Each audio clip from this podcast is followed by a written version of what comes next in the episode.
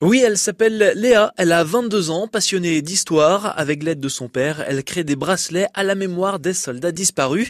C'est son père qui lui a transmis cette passion. Avec toutes ses recherches, le duo familial compte entre 16 et 18 000 noms de soldats. Alors l'idée est de redonner de l'intérêt pour ces soldats qui se sont battus, morts à la guerre. D'ailleurs, le nom de l'entreprise créée par la jeune cherbourgeoise est KIA, Killed in Action, comprenait tuer au combat. La jeune étudiante en BTS Communication à Caen a lancé cette entreprise il y a trois mois. Elle imagine des bracelets en aluminium qui porteraient le nom, le prénom, la division, les dates de naissance et de décès d'un soldat. Les gravures sont actuellement réalisées dans une entreprise bretonne à Brest, mais à l'avenir, la jeune Normande souhaite les réaliser elle-même.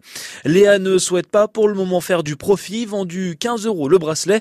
Elle en a surtout offert pour les premières créations. Ce duo familial exporte même ses bracelets à l'étranger, en Espagne et aux États-Unis pour les premiers clients internationaux.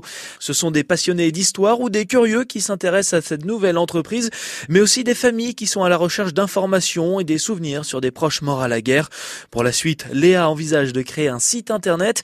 Alors si vous êtes intéressé, eh bien vous retrouvez la page Facebook KIA, une véritable passion dans cette famille cherbourgeoise.